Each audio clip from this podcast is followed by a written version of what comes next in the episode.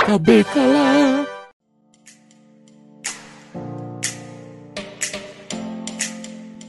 Olá, meus queridos ouvintes de todo o Brasil, estamos aqui reunidos para mais um programa, para mais um cubículo.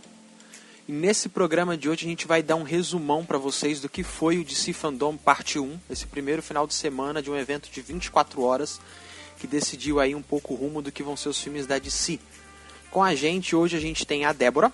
Oi, pessoal, e o trem do hype tá tá com vapor aqui. É isso aí. A gente também tem pela primeira vez em um podcast com a gente do, do podcast ao Cubo tem a Fernanda. Olá, pessoal. Tô muito empolgada depois do fandom. Nossa.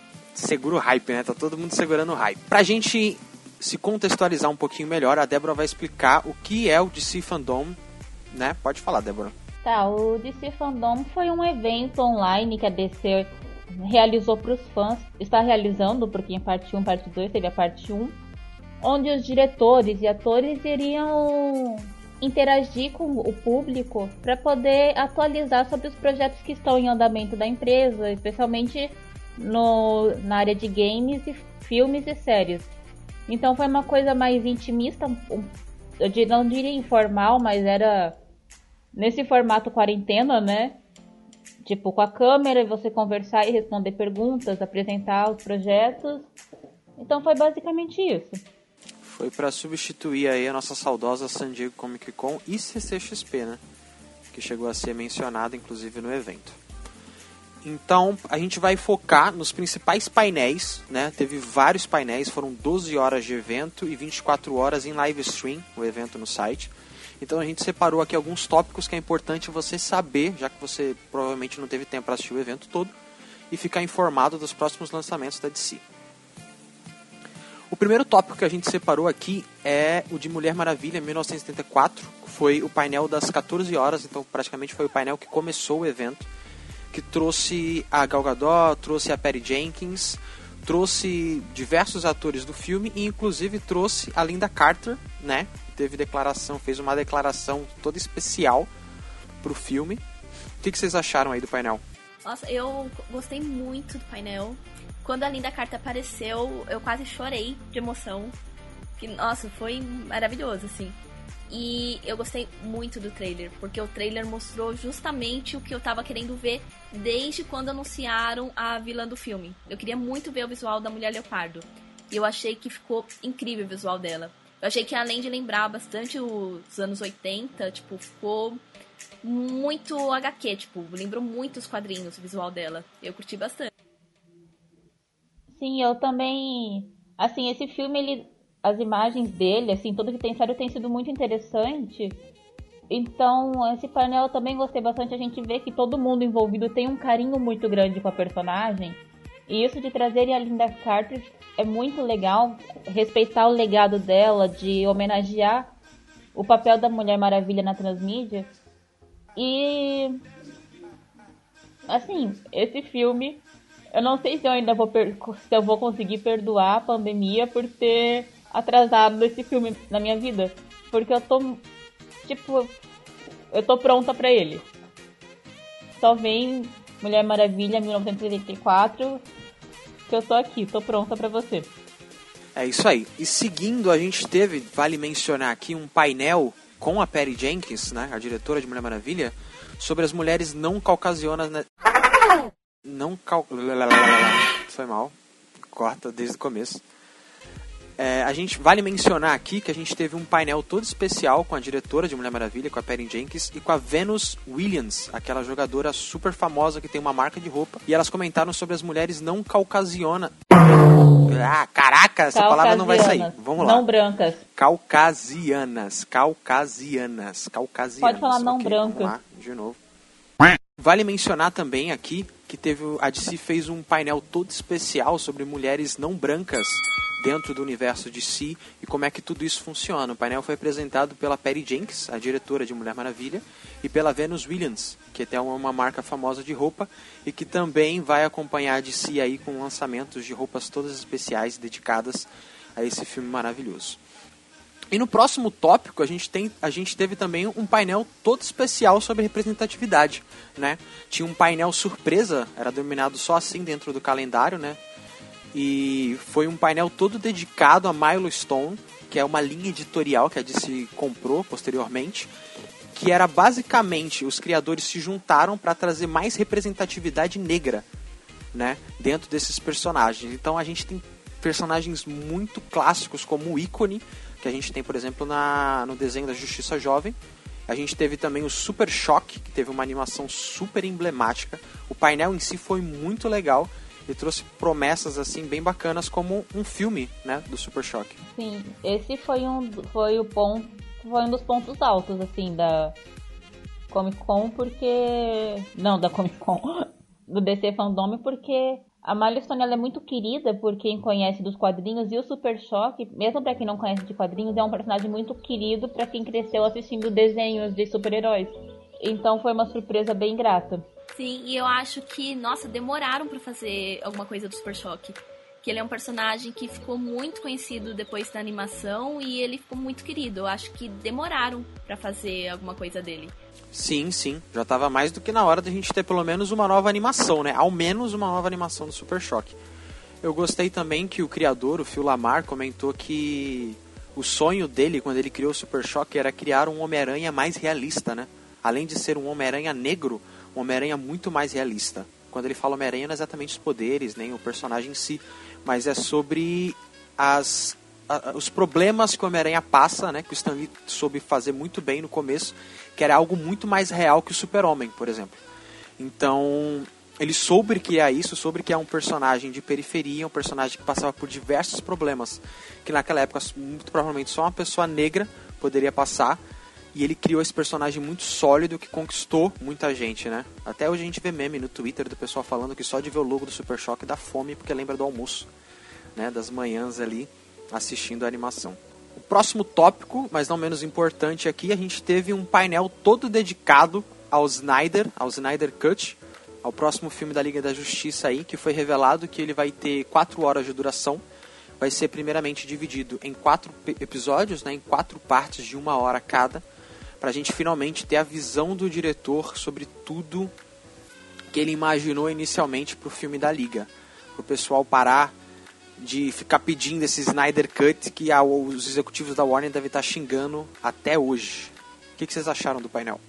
Então, o Snyder já tinha revelado muita coisa do Snyder Cut em outras ocasiões. Então, eu acho que como não tinha mais muito mais o que mostrar, o painel ele acabou se tornando mais tipo um painel em homenagem ao Snyder do que sobre o projeto da Liga da Justiça do Snyder Cut. Era tipo os atores agradecendo ele, falando como ele tem fãs, como ele é visionário. Então, eu acho que para quem é fã do Snyder, para quem realmente tipo é fã mais fã do Snyder do que dos personagens, foi um painel bom, mas para quem queria algo do filme, foi meio não foi muito satisfatório. Concordo, como painel é, ficou realmente, tipo, só falando do Snyder, né?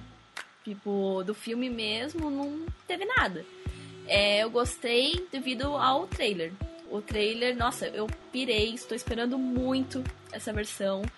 E tem até easter eggs, né, no, no trailer. Nossa, eu achei sensacional. Tipo, os easter eggs, umas coisas que a gente não imaginava que poderia ter, né? E outras que a gente já imaginava porque ele já tinha comentado. Mas eu gostei pelo trailer. O painel foi meio xoxinho, né? Em relação ao filme mesmo. E é a cara do Snyder esse trailer. Ah, sim. Tudo que a gente vai ter agora dele é para as pessoas pararem de pedir coisa do Snyder. Eu não sei como é que tá em relação ao diretor continuar fazendo filmes para Warner, né? Porque se você parar para pensar, todos os filmes que o Snyder fez, que são blockbusters, são todos da Warner. Então eu não sei como é que vai ficar essa relação depois do, do da Liga da Justiça do Snyder Cut. Mas a gente vai ter a prova concreta do que, que é a visão do Snyder de um filme, desde o trailer até a matéria final. Eu acho que ele tem uma liberdade completa para não poder chorar mais, né? Só ver que o cara tem quatro horas de filme.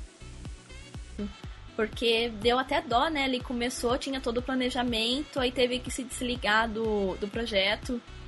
Tipo, não, não conseguiu mostrar a visão dele, né? Eu achei legal darem essa oportunidade agora. Sim, sim. Recapitulando, para quem não sabe, o Snyder perdeu uma filha durante as gravações, né? Durante a edição, na verdade, de Liga da Justiça e a Warner decidiu por afastar ele e colocar o Josh Whedon para finalizar o filme. E acabou tendo as gravações e acabou levando ao filme que a gente tem no cinema, que é bizarro. Continuando, a gente teve o painel do Esquadrão Suicida, eu acho que foi um dos painéis mais divertidos que a gente teve, porque além de trazer em massa o elenco todo do filme, que é um bando de pirado, tem de lutador de WWE a, a indicado a Oscar naquele elenco. A gente teve a divulgação dos personagens, que se a gente for divulgar personagem por personagem aqui, a gente vai passar a noite inteira conversando sobre eles. Mas eu quero saber o que vocês acharam em si. A gente teve um filme muito diferente do que a gente teve em 2016, né?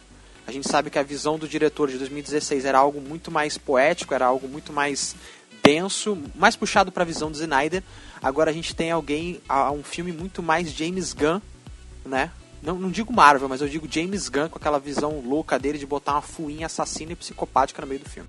Ele conseguiu, porque assim, Esquadrão Suicida, o primeiro filme, ele ainda tem um gosto muito amargo para quem assistiu o filme. Não só para fã, mas para qualquer pessoa que assistiu o filme, ele ainda tem um gosto amargo. Mas o James Gunn conseguiu pegar uma continuação desse tipo, ah, vou fazer o Esquadrão Suicida 2, e ele fez de um jeito pra, que tá todo mundo empolgado para um dos filmes que foi que é um dos filmes mais malquistos pelos pelos fãs de filme de super-heróis. E tá todo mundo empolgado porque é a cara dele e é a cara da DC e e parece uma coisa muito legal. E você vê que todo mundo que tá fazendo o filme tava muito empolgado. Então, eu até assisti Aves de Rapina ontem, porque eu fiquei no hype. Nossa, realmente, tipo, o que faltava no Esquadrão Suicida era o James Gunn. Porque ele já tem experiência, tipo, de. Não sei, de trabalhar, de dirigir um grupo de. de renegados. Tipo, já tem essa experiência, um filme que deu muito certo na Marvel. E acho que era o que faltava no, no Esquadrão. É, era ele, tipo. E o que, eu, o que eu senti de diferença já, que o antigo dá a impressão que o diretor quis deixar um ar poético, um ar mais bonito, mais teatral, não sei. E nesse novo, não, tipo, ele assumiu o que é grotesco, o que é cartunesco, assumiu, apresentou como que é mesmo. Os personagens, os figurinos, eles usam lycra. Eles usam lycra no figurino. Então, tipo, eu achei que ele assumiu muito bem os personagens. A Alerquina, eu gosto muito da personagem. E agora eu tô vendo a Alerquina nos quadrinhos, apresentada no cinema. Eu achei que o figurino novo dela ficou fantástico.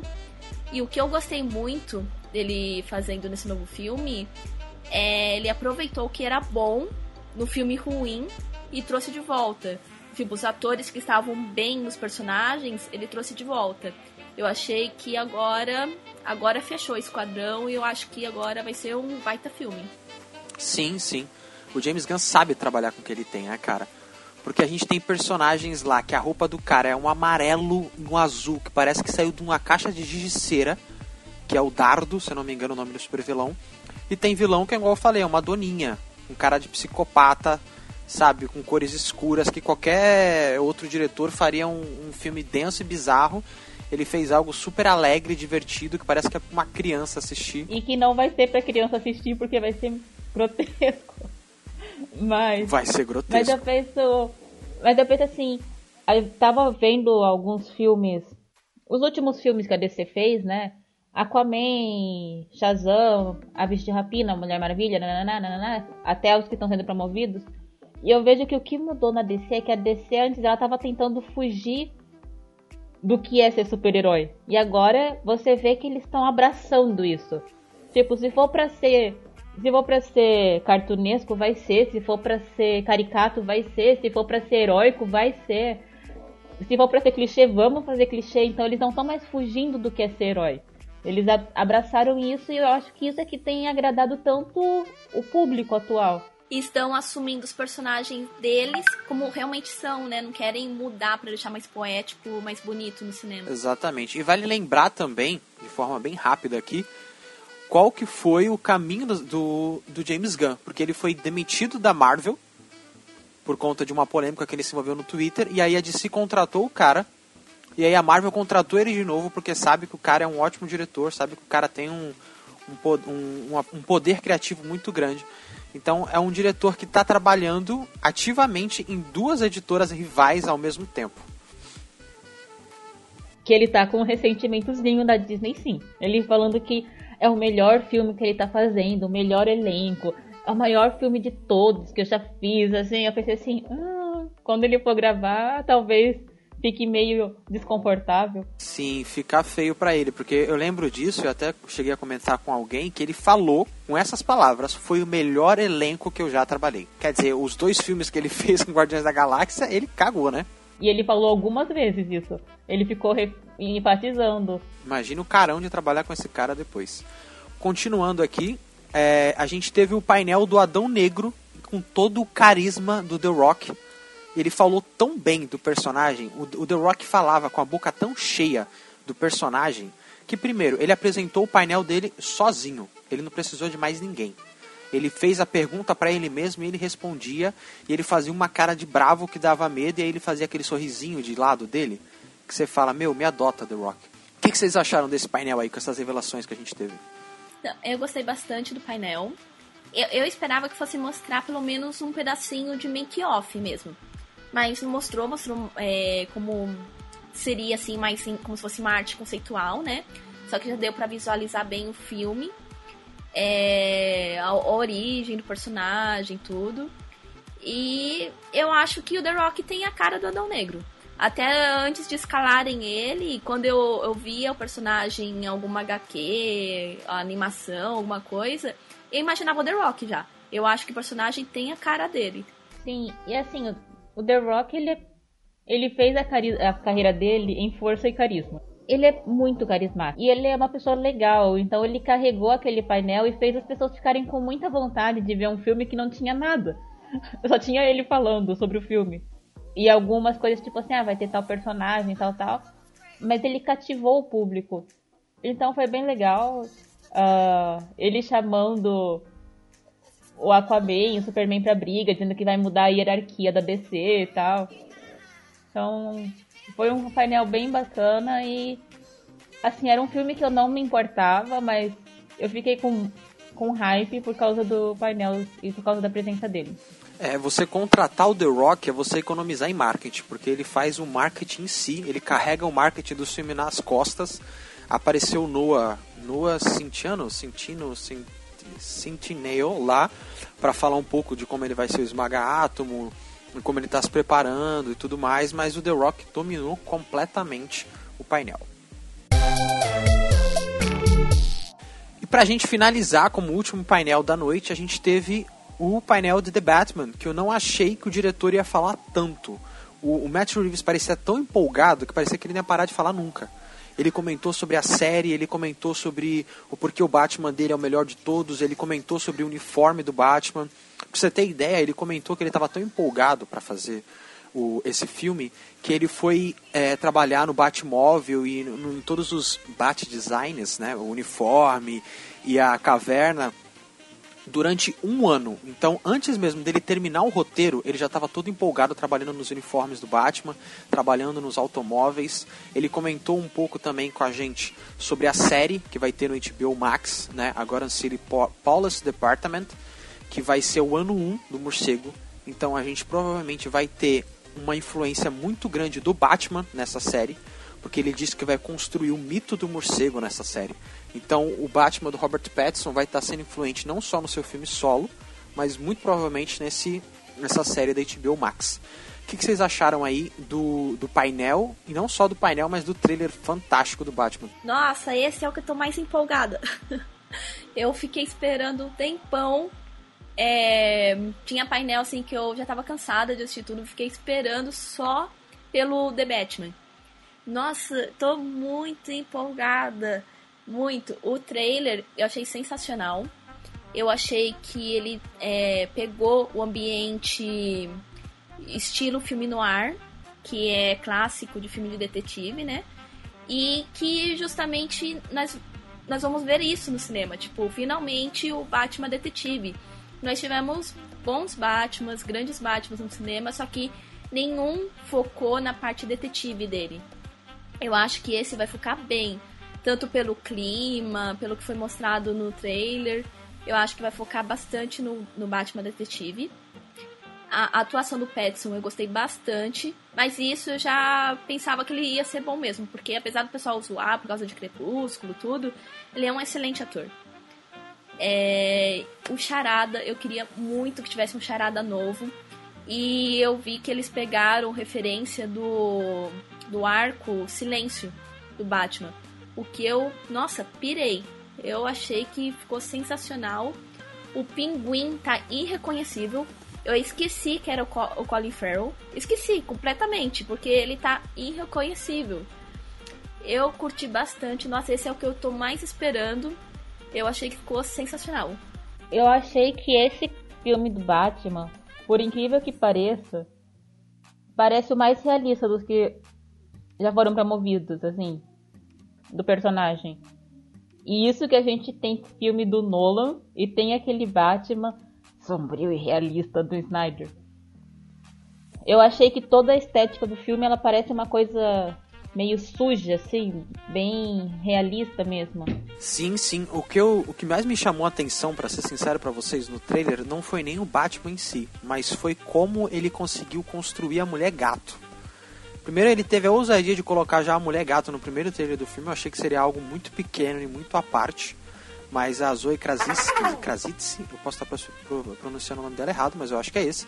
Ela já apareceu e ela tá com um uniforme muito ano 1, sabe? Com aquele gorrinho, com as orelhinhas de costura. E ela roubando, e algo bem. O diretor falou que a mulher gato dele vai ser diferente de todos que a gente já viu, seja em filme, seja aonde for, mas vai ser algo muito central à HQ. Então a gente vai reconhecer que é a mulher gato ali. Fora o pinguim também, que tá incrível. O Colin Farrell tá irreconhecível, tá uma maquiagem bizarra nele, que eu não consegui ver. Inclusive eu vi fotos dele no Twitter e eu também não reconheci. E o Charada também, igual a, Fernanda falou, tá muito rush. Sabe aquele vilão rush do, da, do arco silêncio? É, uma pergunta para vocês. Vocês acham, vocês acham mesmo que o Robert Pattinson conseguiu combinar com o personagem, como Bruce Wayne? Assim, vocês vê o Bruce Wayne na cara do Robert Pattinson? Olha, eu consigo. Só que eu imagino um Bruce Wayne não tão velho. Porque o Pattinson não tem cara de tão velho. Então eu acho que é o Batman mais novo que ele transmite. Eu acho que ele daria um bom Robin também. É, muita gente comentou que ah, parece o Dick e tudo. Realmente, eu acho que ele daria um bom Robin. Só que eu acho que ele tá convencendo como o Batman sim. Principalmente quando ele tá de Bruce, ele tá com uma cara de perturbado. Eu achei que a, a atuação dele, pelo menos vendo pelo trailer, eu acho que tá bem convincente. É, assim, eu achei um penteado, aquela coisa emo meio brega.